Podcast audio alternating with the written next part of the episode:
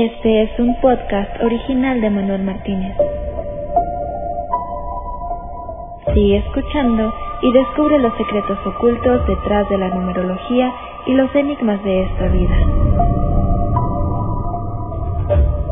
Eh, Manuel Martínez, ¿cómo estás? Eh, bien, ¿tú Jesús? Muy bien y sorprendido por el tema del día de hoy. Eh, bueno, es uno de los temas que nos ha pedido nuestra audiencia, hablar de uno de los personajes históricos de la filosofía que quizá más ha influido eh, por su pensar en otros filósofos. Estamos hablando de Sócrates y lo tienes en tu libro y en todos los temas que tú manejas de la numerología y que de una u otra manera hoy en día tiene más vigencia que nunca. Eh, pues sí, como tú dices, a Sócrates lo tengo en, mi libro, en algunos capítulos eh, lo utilizo, porque realmente cuando tú hablas de historia de la filosofía, pues eh, grande de la, de la época antigua, lógicamente, es Platón, pero Platón era pues discípulo de Sócrates, gran influido por su pensamiento. Eh, como sabemos, pues Sócrates no escribió nunca nada porque decía que él no quería dejar nada para la posteridad que pudiera malinterpretarse. Entonces decidió pues no dejar nada escrito y todo lo que conocemos pues lo conocemos prácticamente a través de Platón y algún que otro de sus discípulos. Entonces pues nos encontramos con un personaje eh, carismático al máximo, ¿no? Es, eh, el cenit del pensamiento antiguo que da origen bueno, pues al pensamiento moderno. Aquí hemos hablado otras veces que en la historia de la filosofía, pues se considera que hay tres grandes, que es Platón, eh, eh, Schopenhauer y Kant. Que mucha gente, pues, eh, puede decir, bueno, pero hay mucha gente a su nivel. Es posible que los haya, pero ninguno los ha superado. Eso es lo que creo, todos los historiadores de filosofía están de acuerdo, que nadie ha superado a esos tres pensadores. Entonces, pues uno de los grandes, como es Platón, pues es discípulo de Sócrates y gran parte de su filosofía, pues la basa en los conocimientos que obtuvo de su maestro. Entonces hoy vamos a entrar en el pensamiento y la vida de Sócrates. Eh, Manuel, quizás es quizás la primera pregunta es de que su misma historia, su fecha de nacimiento, sus orígenes eh, son todo un misterio.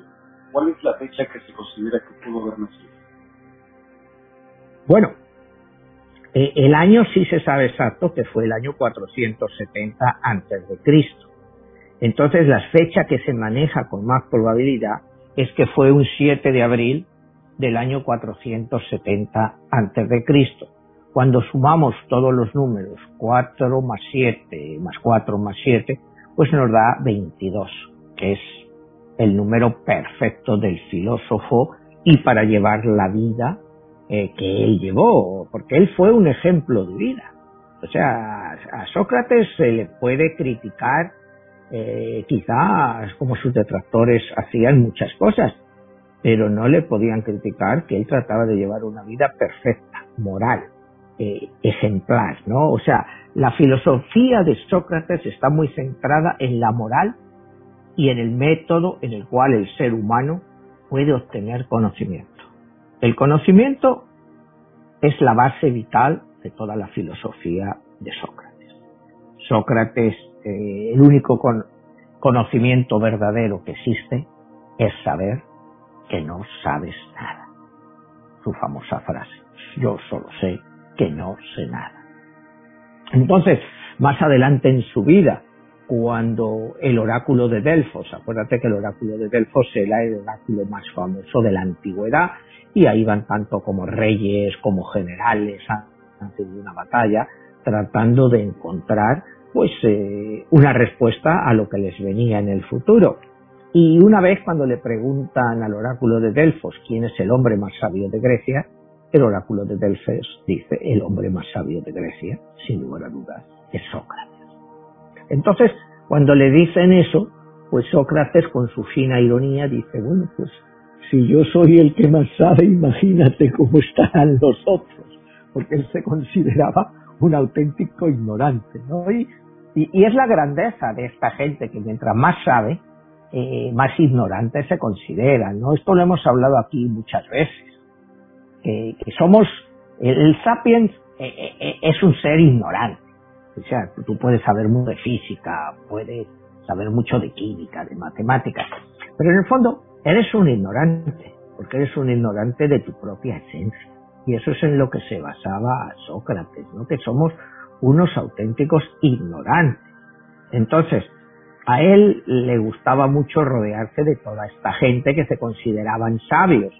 Y entonces, pues él utilizaba, pues mediante la ironía, y él se le consideraba el filósofo irónico más grande que ha habido nunca, porque se llegaba a ellos y los alababa. Le decía, oye tú, Petrarco, tú que sabes tanto y esto, tal y cual. Entonces Petrarco se, se ponía ahí y empezaba a, decir todo lo que sabía y todas las cosas. Y entonces eh, Sócrates pues le hacía preguntas. Y al final Petrarco no tenía ni idea de lo que estaba diciendo. Eh, su propia eh, autosuficiencia pues hacía que toda esta gente que creía que sabía tanto, ellos mismos pues se hundieran por su falta de conocimiento. Él va a la idea de que nuestro conocimiento es puramente superficial, ¿no? que no tenemos un conocimiento eh, verdadero de nada. Eh, y para él solo existe un bien, que es el conocimiento. Y solo hay un mal, pues que es la ignorancia. Entonces, en la época de Sócrates, que acuérdate es 470 años antes de Cristo, como decíamos, si lo metemos ahora con el año 2021, eh, fue hace 2500 años. Hace 2500 años ya había una persona que te decía estas cosas.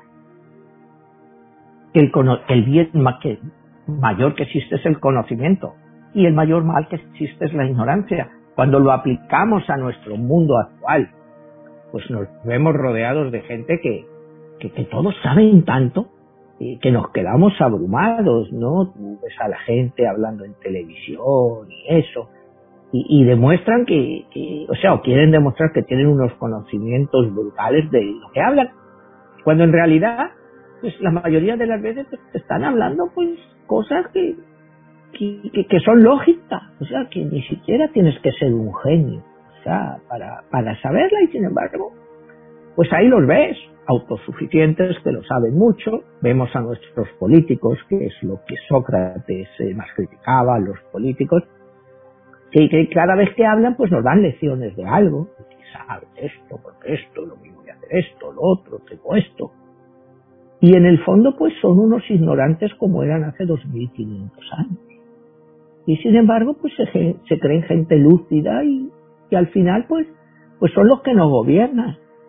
Y contra eso iba Sócrates, contra todo ese tipo de historias y él pues trataba de avergonzarlos en público. Hoy en día vemos que a los políticos pues les da igual, porque mucha gente los trata de avergonzar diciendo, pero bueno, esto que ha dicho, lo que dijo hace un año, ahora se contradice. Eh, la sociedad, a pesar de todo, pues no ha cambiado tanto. Vivimos dominados por las mismas élites políticas, supuestamente ilustradas, y a las cuales eh, Sócrates consideraba pues una banda, una bola de ignorantes pero que imponían su criterio porque la gente que los escuchaba pues era todavía más ignorante. Ello es una de las cosas cuando aquí hablamos y eso pues eh, que el gran mal que aqueja a nuestras sociedades pues es la ignorancia y esa ignorancia a veces te la imponen pues por la violencia, ¿no? Si tú eh, estás discutiendo de un tema con alguien, lo primero que te rechaza a lo mejor tus ideas es de una forma violenta abrupta, haciéndote creer que, que bueno, que sabe mucho más que tú porque habla más fuerte y grita más. Es contra lo que iba siempre Sócrates. Sócrates iba contra todo ese tipo de experimentos de, vivir en una sociedad eh, completamente controlada por los ignorantes. Pero que los ignorantes pues imponían su ley a través pues de una veces llamada democracia, porque en la época de Sócrates, pues apenas pasó por la democracia, por la dictadura, pasó por varias etapas. Y, él los consideraba a todos pues que eran un producto de, la ignorancia. de la bestialidad, no del raciocinio, no de analizar las cosas, eran puramente gente ignorante y que se valían de cualquier medio para imponer sus ideas. Entonces, pues la reflexión que yo quiero hacer aquí es que en 2500 años pues las sociedades a nivel mundial pues no han cambiado tanto, ¿no? Esta semana acaban los talibanes de entrar en Kabul, o sea, otra vez van a asumir a ese país en el reinado de la ignorancia y lo hacen por la fuerza. Bueno, pues será como en la época, ¿no? Acuérdate que Sócrates pues luchó en las guerras del Peloponeso, las guerras del Peloponeso para nuestros espectadores y que no se acuerde de ello, eran las guerras que enfrentaban continuamente a Grecia contra Esparta. Acuérdate que los espartanos eran el ejemplo que luego utilizaron los nazis de un pueblo guerrero y, fuerte. Y entonces, pues por la fuerza, pues se impusieron varias veces a, Grecia, ¿no? A la democracia griega, al raciocinio griego, por medio, pues, de la violencia, ¿no? Entonces, pues Sócrates, a pesar de, él, él luchó con el ejército de la época griego en tres de estas guerras. Y lo que aprendió es pues eso, pues que tendríamos que aprender quizá de los animales, porque de los sapiens entonces no se utilizaba el método sapiens, pues de, las criaturas humanas, pues había muy poco que aprender, porque el egoísmo era una base muy fuerte dentro de ellos. Pero si quieres empezamos un poco con la vida y el pensamiento de Sócrates. Eh, Sócrates nace en Atenas, en un suburbio de Atenas, su padre eh, se llamaba Sofroniaco y era escultor, cantero, como lo llamaban en la época, o sea, tenía una cantería, sacaba piedras y hacía esculturas. Y su madre, eh, Fenareta, era matrona. La matrona, bueno, pues es la que ayudaba a dar a luz. Y de la profesión de su madre es donde él adquiere eh, su método filosófico que lo llama la mayéutica es decir, dar vida a algo que tiene valor, como es la vida humana, y él quería dar valor a un nuevo pensamiento, ¿no? Entonces, pues la infancia de Sócrates es una infancia mm, relativamente normal, estudia pues las cosas clásicas de la época, que eran retórica, matemáticas, un poco de filosofía, en fin, lo que se estudiaba y él no era de una clase social alta, era una clase social se consideraba media baja, o sea, no estaba a nivel aristocrático ni nada para eso, él era un hombre libre y porque acuérdate que en Atenas todos los hombres eran libres, excepto los esclavos, porque Atenas dentro de su democracia aceptaba la esclavitud pues como una virtud o como una condición natural pues para muchos seres humanos. Entonces, pues había ciudadanos libres y los esclavos. Él ya desde joven tiene una gran preocupación pues por la dialéctica, por buscar lo que él consideraba la verdad, eh, cuestionaba todo. Eh, por varios años él deja el seno familiar y se dedica a vagar por las calles de Atenas. Algunas veces pues eh, se quedaba en un sitio pues todo el día solo mirando a la gente y esperando que la gente le preguntara algo. Y bueno, él aprendió mucho de eso y de lo que era el carácter humano, ¿no? Empezó a ver que la ignorancia, pues, era muy grande y que mientras más ignorante era la gente, más se creían que sabían, ¿no? Él ya con 20 años, pues, ya tenía unos muy buenos conocimientos y se le acercaba gente pues a darle consejos y él pues se los tomaba pues como diciendo bueno está bien sí sí y él entonces empezaba pues con su retórica con el eh, halagar a la gente para demostrarles lo ignorantes que eran. Y él se divertía con ello a medida que pasa el tiempo pues pues estas cosas él empieza ya a tener discípulos seguidores y estas cosas pues no gustan a las autoridades porque también se reía lógicamente de toda la gente que estaba en el poder. Es en esta época más o menos cuando él se casa con Jantipa. Jantipa era una mujer eh, de una clase social superior. Eh, entonces, pues, no era un matrimonio eh, muy adecuado a la época, porque ella era una mujer de una clase superior, con cierta cantidad de dinero, y era una mujer de un carácter infernal. Era una mujer brutal. Eh, Sócrates, pues como bien nos dice la historia, era feo, muy feo, era bajito, eh, con barrigón, los ojos saltones, o sea, eh, era muy feo, y ya entendiendo los criterios eh, para definir la fealdad en la época, pues todos le consideraban un tipo muy feo.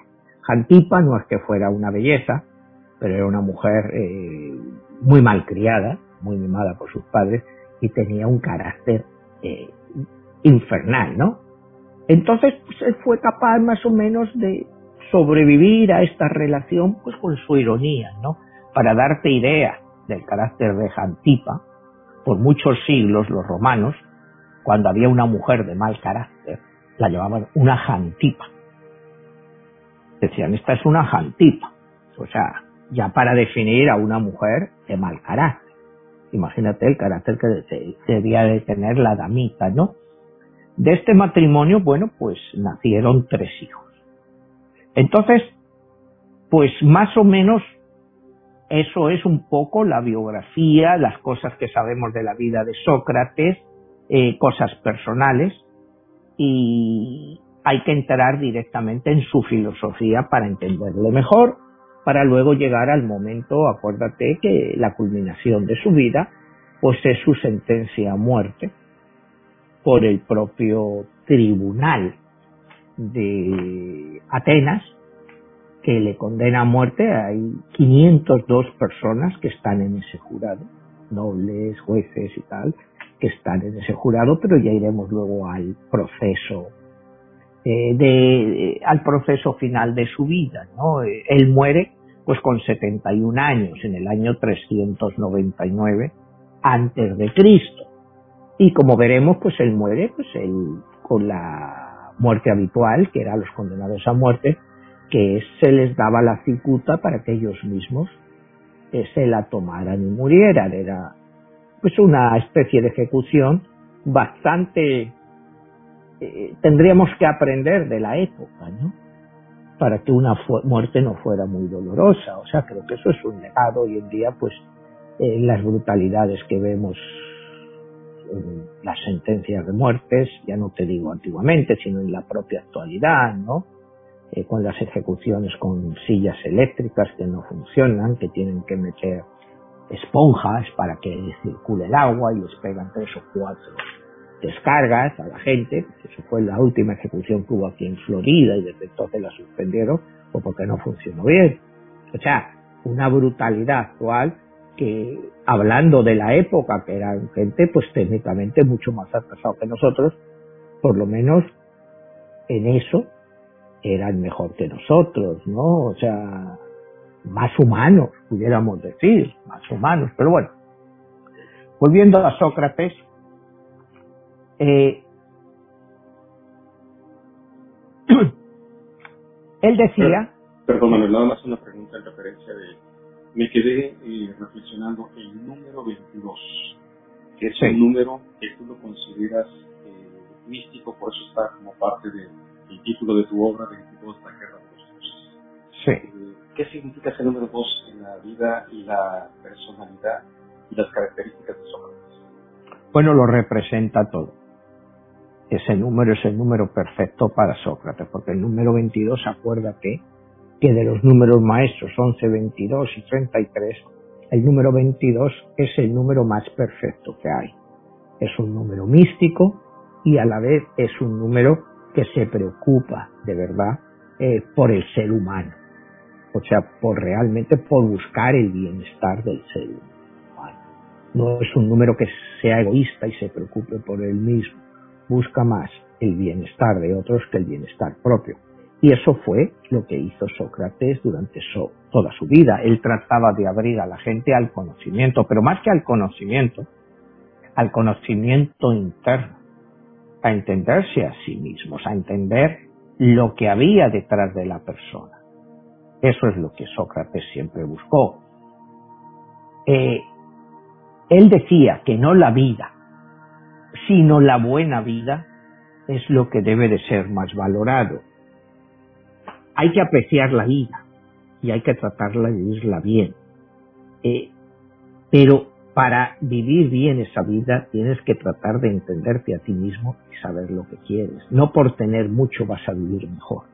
Sino una buena vida es una vida de autoconocimiento, de entendimiento, de saber lo que tú eres y lo que tú puedes proveer a otra gente y no necesariamente, te vuelvo a decir, material.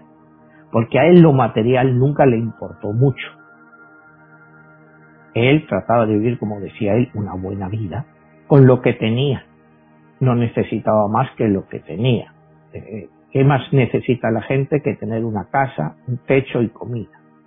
¿Qué más puedes necesitar? Una familia, techo, comida, o ¿qué más puedes? ¿Qué puedes querer? ¿Riquezas? Pues sí, pero las riquezas son solo adornos que estropean el alma.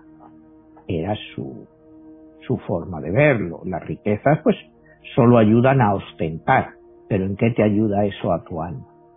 En fin, es una filosofía que chocaba, pues, como te digo, pues, con la mentalidad de la época, tanto de la época de hace 2500 años como ahora, ¿no? Porque ahora, pues, la ostentación, la riqueza, pues, es un símbolo de poder. Y él rechazaba ese símbolo de poder. Entonces, y eso ya le granjeaba enemistades con toda la gente eh, de la época. Eh, Manuel, hablas, ya has mencionado que Sócrates eh, su aspecto principal, su aportación, uno habla de filosofía y a veces entender la palabra de filosofía, que es el amor a la sabiduría, él lo traslada al conócete a ti mismo. Y el conocimiento a ti mismo te va a dar un aporte para entender qué es la naturaleza de las cosas. Entonces, cuando uno empieza a entender esa parte de ahí, eh, Sócrates no escribió nada. ¿Cómo es que pudo haber impactado a filósofos tan importantes como el, el caso de Platón? Bueno, pues que su mensaje, como decíamos al principio, eh, fue tomado por Platón.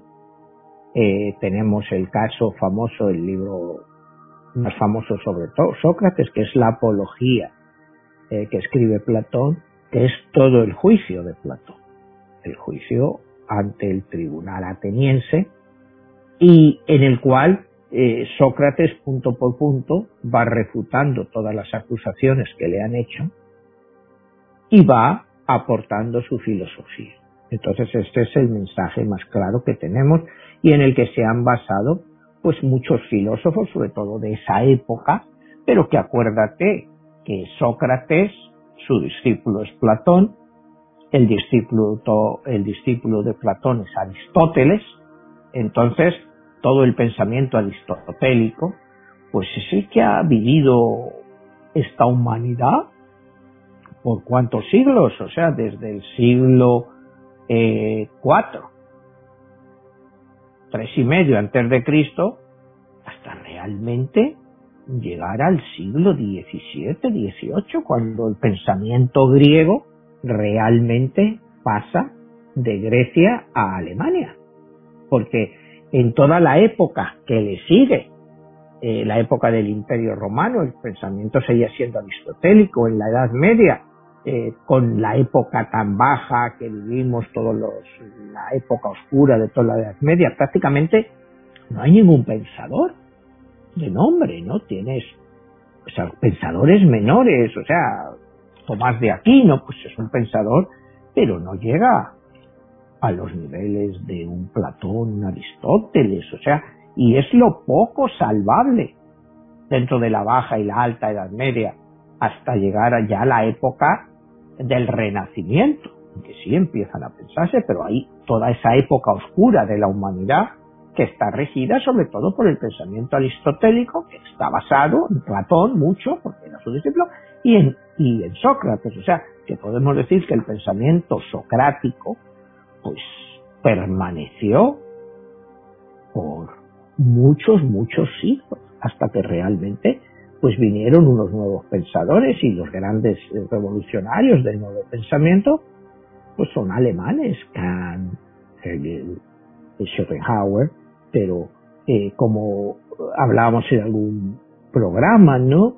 Eh, el holocausto, pues eh, que vino con Hitler, pues se pensaba que era impensable en el país que nos ha dado los grandes pensadores, que fue Alemania. ¿Cómo en un país que te ha dado a Kant, a Hegel, Schopenhauer, puede pasar eso? Son cosas, bueno, pues que la historia pues no acaba de explicarse. Entonces, cuando me hablabas de la influencia de Sócrates, pues Sócrates fue importante hasta esa época y ahora como veremos su propio pensamiento, hoy en día ha sido adoptado pues por muchos pensadores de una forma u otra, pero es las mismas ideas de Sócrates lo que vamos a definir, ¿no? Él te decía que un hombre honesto, pues es siempre un niño, eh, dispuesto a aprender que tiene que verse pues como si fuera un niño, siempre quiere aprender algo nuevo. Y porque el conocimiento pues empieza con el asombro. ¿Y quién se asombra más que los niños cuando aprenden algo? Entonces, pues era su idea, tenemos que mantener siempre, buscar ese asombro que tienen los niños. Llegamos a una época, pues, como te decía antes, que creemos que lo sabemos todo y ya nada nos sorprende. No nos dejamos sorprender por las cosas maravillosas que nos rodean. Entonces es una de las grandes bases de su pensamiento es eso. Y, una de las frases más grandes de él es eh, cuando tú oye de Sócrates siempre vas a oír esta frase, ¿no? Eh, una vida que no puede ser examinada no merece la pena haber sido vivida. Entonces, tienes que la potencia vital de, una persona, cuando tú reflexionas sobre tu propia vida, tienes que examinarla y encontrar pues lo que has hecho, tanto bueno como malo, y de lo que te ha servido. Pero una vida que no ha sido examinada, pues no merece la pena vivirla. Eh, eh, es un concepto para la época eh, difícil de entender, para tanto como para la clase dirigente como para la clase media. Pero acuérdate que esta clase media, clase media baja, pues escuchaba a estos filósofos más que nosotros lo hacemos ahora. Pues tampoco tenían cine, no tenían el teatro. Hay una obra eh, que se escribe contra Platón que se llama Las nubes, eh, de Xistófanes, me parece que fue, y que en la cual le critica, le, considera como un demagogo. Pero íbamos a esto en el sentido de que la gente, pues al no tener diversiones, la única diversión que había realmente era el teatro de vez en cuando, pues dedicaba más tiempo a irse a una plaza pública a escuchar a personas como Sócrates o otros filósofos de la época y entonces pues la gente eh, pensaba yo creo incluso más que pensamos ahora Ahora pues no se nos ocurre ir a escuchar a un pensador. Es raro ver a la gente pero era una cosa común irse a escuchar a estos pensadores. Entonces, pues la gente en cierto modo, dentro de sus limitaciones, pues también pensaba. Él decía, habla para que yo pueda conocerte. ¿Cómo te puedo conocer si tú no me hablas? Entonces, a él le gustaba el diálogo él siempre hablaba eso, del diálogo, que era la mejor forma de arreglar todo. Siempre con el diálogo, habla. Y con lo que me digas, pues voy a poder conocerte, voy a poder saber lo que estás pensando. Pero no te calles, sencillamente habla. Él decía que, bueno, pues que vivimos rodeados de amigos, o que creemos que son amigos, y algunos sí lo son, pero dice, el amigo es como el dinero. Antes de ser necesario, debes de conocer su valor. O sea, él hablaba eso contra eh, el falso amigo, el falso adulador que te crees que es tu amigo, pero a la hora de la verdad no está ahí. Entonces él lo comparaba con el dinero. O sea, ¿qué es el dinero? Bueno, el dinero, tú tienes dinero, pero tú tienes que saber el valor de ese dinero. Tú necesitas el dinero pues, para comprarte una casa, para comprar comida, sabes el valor que tiene el dinero, pero no sabes el valor de un amigo porque muchos de los que tú crees que son amigos tuyos, pues cuando más los necesitas no están ahí.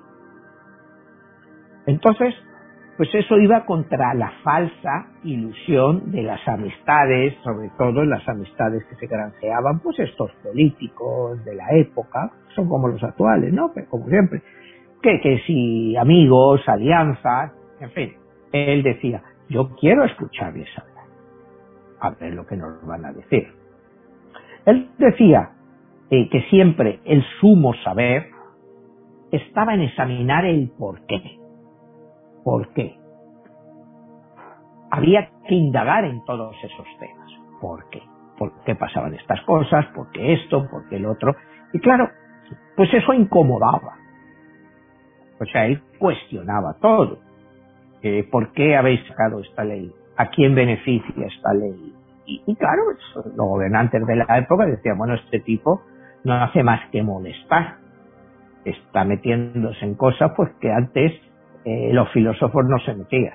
Entonces, él ya desde muy pronto empieza a ganarse pues la enemistad de las élites, tanto dirigentes a nivel político como comerciales, a nivel de los mercaderes, de la gente que hacía negocios, porque él los cuestionaba. Entonces, él se buscó ya desde muy joven pues muchos, muchos enemigos que luego pues al final pues acabarían eso con su condena a muerte. Él cuando se le criticaba que era muy feo, porque los bustos que hemos visto y eso, y él decía que la belleza es una tiranía que es efímera, porque todo pasa. Entonces, que no hay que mirar la belleza física de una persona, sino la belleza interna. Eh, o sea que esa es pues sí, es, es muy cierto, pero el sapiens, tú sabes que pues se siente atraído por la belleza, eh, lógicamente, pero él decía que eso es totalmente efímero, igual nosotros, pues es así, ¿no? Por cuánto tiempo te dura la belleza, tanto un hombre como una mujer, es algo que eventualmente pasa. Entonces él decía, no te creas que eso te va a durar para siempre, porque se acaba entonces lo único que te va a quedar es el conocimiento, sobre todo el conocimiento interno de lo que hayas tenido. Él decía que el mayor de todos los misterios es el propio hombre. El hombre es un misterio en sí. Es eh, qué somos o qué pretendemos ser. Pues es un misterio, como él decía desde el origen de, de la humanidad. O sea, somos un misterio decimos porque nos han creado los dioses, que, en fin, pero no somos más que un ministerio. Cuando él se enfrentaba a los políticos y a toda esta gente, a los jueces y todo eso, decía que es peor llevar a cabo una injusticia que cometerla. Ya que el que la comete se transforma en injusto, pero el otro no. Es decir, si vas a cometer una injusticia, mejor no, no lo hagas. No lo hagas. Porque ya te estás cometiendo en una persona injusta, entonces ya todos tus valores morales, acuérdate que la filosofía de Sócrates es una filosofía moral, ya no te van a servir de nada. La injusticia es uno de los mayores males que rigen a nuestra sociedad, decía, que lo podemos aplicar y otra vez a nuestra sociedad actual. Nuestra sociedad actual, pues como vemos, está llena de injusticias, pues bien por tu clase social, por tu raza, por tu origen. Entonces, lo que él ya criticaba, lo vivimos en las sociedades actuales. Entonces es lo que te digo, hemos avanzado. O sea, lo que quiero hacerte ver es la vigencia que todavía tiene la doctrina socrática en nuestras vidas. Hemos avanzado, pero no hemos avanzado tanto como nosotros nos creíamos. Él dice que en un momento dado, pues la propia muerte puede ser una de las grandes bendiciones, porque te aleja de todo esto, de todo el sufrimiento que has vivido, de todas las injusticias, de todos los malos momentos. Entonces, pues que no hay que tenerle miedo a la muerte que puede ser una bendición. Si llevas una vida de sufrimiento, de miseria, si eres un esclavo, ¿qué más te da morir? O sea, e, e, es una frase dura, pero tú ves toda esta gente que, vemos que el mundo actual está lleno de suicidios, gente que se suicida, eh, suicida pues porque no aguanta eh, cómo vive o cómo sufre. Bueno, pues es un poco pues lo que decía Sócrates, esta gente creen que la muerte va a ser una bendición para ellos porque les va a quitar de su miseria o de sus problemas. unas personas pueden aceptar el suicidio como algo normal, otras personas en nuestra sociedad no pero al final, como decía Sócrates, es un acto íntimo. Al fin y al cabo es tu vida. Y si ya no quieres vivirla. Pero también pues, no, no hay que dejar de, poner este, en claro y enfatizar que sigue siendo la puerta falsa. Bueno, sí, es una puerta falsa, pero como decía Sócrates, pero es la decisión de la persona. O sea, ¿y quién puede influir en la decisión de una persona? O sea, eh, puerta falsa, pero eh, nuestra vida se está llenas todas de, puertas falsas. No sé si me entiendes, o sea, yo, eh, no es que yo justifique el suicidio, no sé si me entiendes, pero si una persona llega a la conclusión de que ya no puede seguir viviendo, pues al final es su mente, su yo interno el que le decide eh, pues quitarse la vida, ¿no? Entonces, pues, como decía Sócrates, pues puede ser una bendición, aunque no lo justifiquemos. Pero no podemos entrar dentro del yo interno de cada uno. Cada uno tiene su forma de ver las cosas. Imagínate un esclavo de la época ahí trabajando en una mina, pues ya gente que te vivía máximo dos años en unas condiciones miserables, para ellos la muerte es una bendición. O sea, siempre hay que entender la, situación actual. Hoy en día, gente que está en prisiones de estas brutales, pues una, la muerte puede ser una bendición para ellos. O sea, siempre hay que extrapolar la situación y mirar el contexto. O las personas que viven en enfermedades terminales, que buscan claro. una opción. Exactamente, ¿no? Y bueno, pues esta era, es parte de esta filosofía que él tiene, que siempre va en el yo interno, el, tú mismo es el que tienes que aprender. ¿no? Eh, él no creía ni en los reyes, ni en los mandatarios, porque él decía que los dios, eh, perdón, que los reyes y los gobernantes, aunque lleven el cetro, muchos de ellos no son dignos de ese cetro que ese cetro deberían llevarlo los que saben mandar. Da igual de dónde vengan. Pero esos dirigentes deberían de ser gente que saben mandar, que saben educar a la población, no por el hecho de ser rey o ser un tirano. Que tienes ese derecho, sino lo que tienes es que saber mandar y eso demuestra tu capacidad como gobernante. Y, claro, todas estas cosas, como te digo, ya iban chocando con la sociedad de la época, pues estaba criticando a los reyes de la época, a los gobernantes, porque no sabían mandar, porque eran gente normalmente eh. Dice que un hombre desinhibido pues no puede generar afecto, porque resulta difícil de tratar y, y cierra la puerta a la amistad. O sea, él creía, por eso te digo, del diálogo, de no estar inhibidos y de ser capaces de hablar todo lo que pensamos. Porque si tú no hablas, pues la gente pues no puede conocerte. Entonces, ¿cómo va a generar amistad alguien que no habla, que no dice nada? En fin, él creía, como te vuelvo a decir, siempre en el diálogo, ¿no?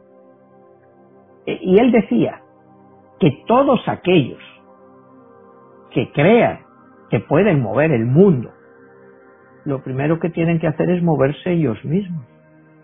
O sea, eh, ¿tú quieres mover el mundo? Sí, pero tú también eh, tienes que moverte a tú mismo, porque una moral, él dice, que se base en valores emocionales, como se hacía mucho en la época, eh, son valores emocionales relativos y no son más que una mera ilusión. Pero ese es el mismo debate que tenemos hoy en día. Eh, nuestros valores eh, en las sociedades son valores emocionales. Entonces esos valores emocionales pues en el fondo no son más que una mera ilusión, no son reales. Pero nuestra vida, nuestras formas, nuestros políticos, pues nos venden valores emocionales. Hace 20 años ha habido septiembre 11, bueno, pues venga, Afganistán. Eh, ahí estás moviendo un valor emocional, estás moviendo pues que han atacado tu país unos terroristas y que se refugian, pues vamos para allá. 20 años después, ¿qué se ha conseguido? Nos vendieron un valor emocional que ahora nos parece un valor emocional que no ha tenido sentido y se han gastado 2.3 billones de dólares en guerra. Con un montón de muertes, países destruidos. Eso fue el valor emocional eh, válido. Bueno, pues hace 20 años lo fue. Ahora mismo pues, vemos las consecuencias, que en el fondo no ha servido para nada y veremos las consecuencias que eso pueda traer. Él iba contra todo ese tipo de cosas, esos valores emocionales que enfrentaban a Esparta contra Atenas. O sea, eh, él consideraba que todo era, todas las guerras, el único eh, fin que tenían era el beneficio de algunos. No el defender una sociedad, sino el beneficio de algunos que se lucraban con esas guerras. Y, es lo que pasa actualmente. Dime una sola guerra eh, que no se haga por lucro. Que no se haga por lucro. La Segunda Guerra Mundial, bueno, pues fue por lucro, lógicamente. Alemania quería expandirse y, y tomar, no como esclavos, pero como súbditos y gente que les pagara impuestos el resto de Europa. O sea, todas las guerras son así. Cuando Estados Unidos se mete en Vietnam, porque es, bueno, para defender unos intereses económicos no para otra cosa. Eh, todas las guerras son así, solo buscan el lucro de unos pocos, era lo que ya te decía Sócrates, y como te digo, él combatió como soldado en tres guerras de estas del Peloponeso, y según dicen las crónicas, pues fue un soldado valiente, fue un soldado valiente y que luchó bien, o sea, no era un cobarde a él, pues como él era siempre, siempre, cuidado, que Sócrates era respetuoso de las leyes. Él respetaba todas las leyes. Y como las leyes había que respetarlas, si te decían tienes que ir a la guerra, él las respetaba e iba a la guerra. No le parecía bien, pero él aceptaba las leyes. Siempre lo hizo y es lo que le llevó a su propia muerte, como veremos más adelante, el aceptar las leyes. Porque creía que las leyes, una vez que se habían hecho, estaban para cumplirlas. Y si eran leyes injustas, era tu labor, la labor de la persona, la labor del filósofo, de cambiarlas para que fueran leyes justas. Pero mientras hubiera leyes, aunque fueran injustas, había que aceptarlas. Él decía que a él le encantaría que la gente ordinaria tuviera el poder ilimitado para hacer el mal, pero que después le dieran ese mismo poder ilimitado para hacer el bien. Es decir, con lo que habían aprendido haciendo el mal, sí pudieran hacer un bien ilimitado y corregir todos sus errores. Como ven, como ves, son propuestas un poco utópicas, pero en cierto modo eh, te desafía. Yo te doy a ti el poder para hacer todo el mal que quieras. Pero claro, después te doy todo el poder para hacer todo el bien. ¿Qué es lo que haríamos mejor? ¿Todo el mal que nos dejaran hacer o todo el bien que nos dejaran hacer? Y claro, esa es una pregunta muy crítica cuando tú se lo haces a los gobernantes y todo este tipo de gente, como él se, se lo hacía al Senado ateniense, ¿no? O sea, podéis hacer todo el mal, pero luego dan la oportunidad de hacer todo el bien. ¿Cómo lo emplearíais? ¿O estaríais ya tan enquistados en hacer ese mal que ya nunca volveríais a hacer el bien? Pero claro, esa es una respuesta que aquí la vemos constantemente pues en las dictaduras, ¿no? Hacen todo el mal. Y luego tienen oportunidad de hacer algún bien. Lo hacen. Pues algunos, pues ya después de lo mal que lo han hecho, por poco que hagan, va a parecer bueno ese es lo que pasa con los dictadores, ¿no? Aquí se hablan de dictadores, se hablan de bueno, de que si llegó este dictador y que tal, si hizo mal, pero luego lo hizo todo muy bien, ¿no?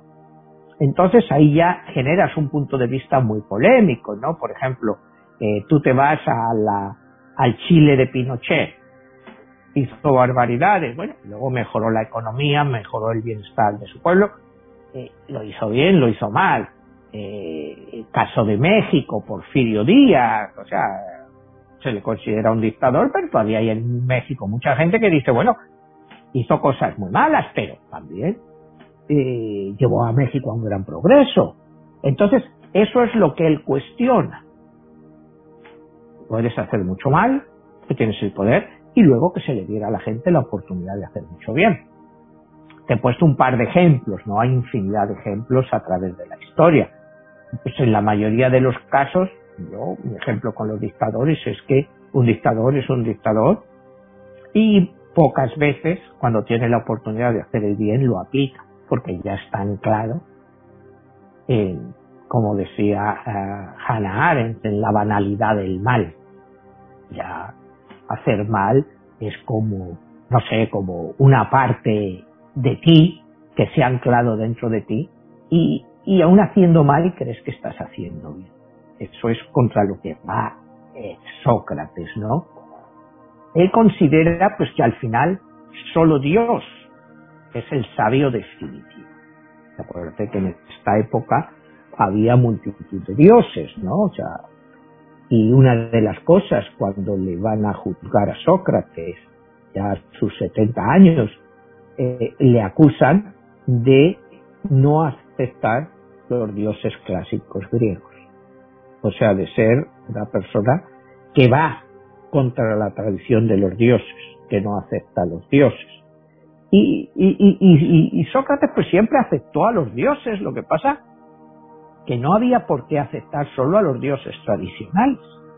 Es que podía haber muchos otros dioses, dioses de otros pueblos, de otras culturas, que podían ser tan poderosos como, como los dioses atenienses, que ese es, acuérdate, bueno, cuando luego vayamos más adelante a, y al final de su vida, cuando le, el juicio de él, a él le acusan mayoritariamente dos cargos fundamentales. Primero, el la renuncia, o sea, la, la no creencia, el, la crítica a los dioses tradicionales y la corrupción a los jóvenes. A él le acusan de corromper a la juventud. Y él dice claramente, bueno, eh, la filosofía es un desafío. o sea, si tú cuestionas, si un joven no cuestiona, eh, pues ¿qué clase de joven es ese? que ni aun en su temprana edad es capaz de cuestionar nada. Entonces dice, yo no, no corrompo jóvenes, yo lo que es trato de educar a los jóvenes, que es muy diferente, esas las dos cargos que como veremos más adelante pues le van a hacer y para poner fin a su vida, ¿no?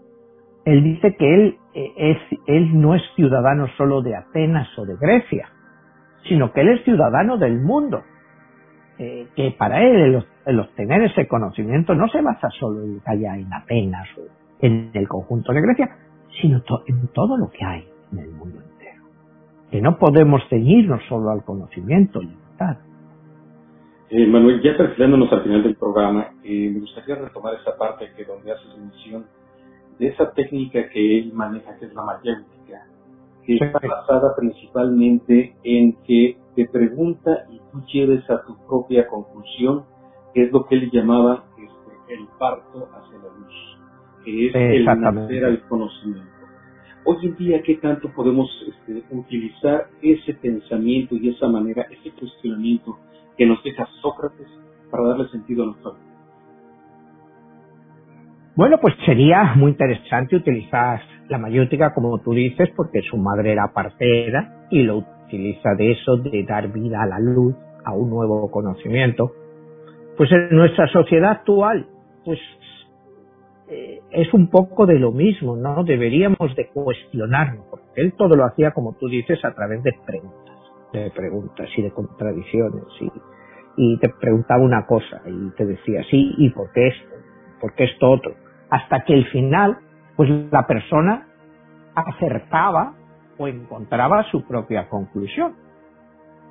Pues en nuestra vida actual, en la sociedad actual, si nos planteáramos todo lo que nos rodea, podríamos llegar a un montón de conclusiones. Lo que pasa que es muy complicado. Acabamos de hablar de, la guerra de Afganistán. O sea, si nosotros nos hubiéramos planteado hace 20 años lo que iba a ser esa guerra, las consecuencias, lo que podría pasar si nos hubiéramos explicado el porqué y no hubiera sido un sentimiento emocional de que había que hacer algo, ¿hubiéramos hecho eso?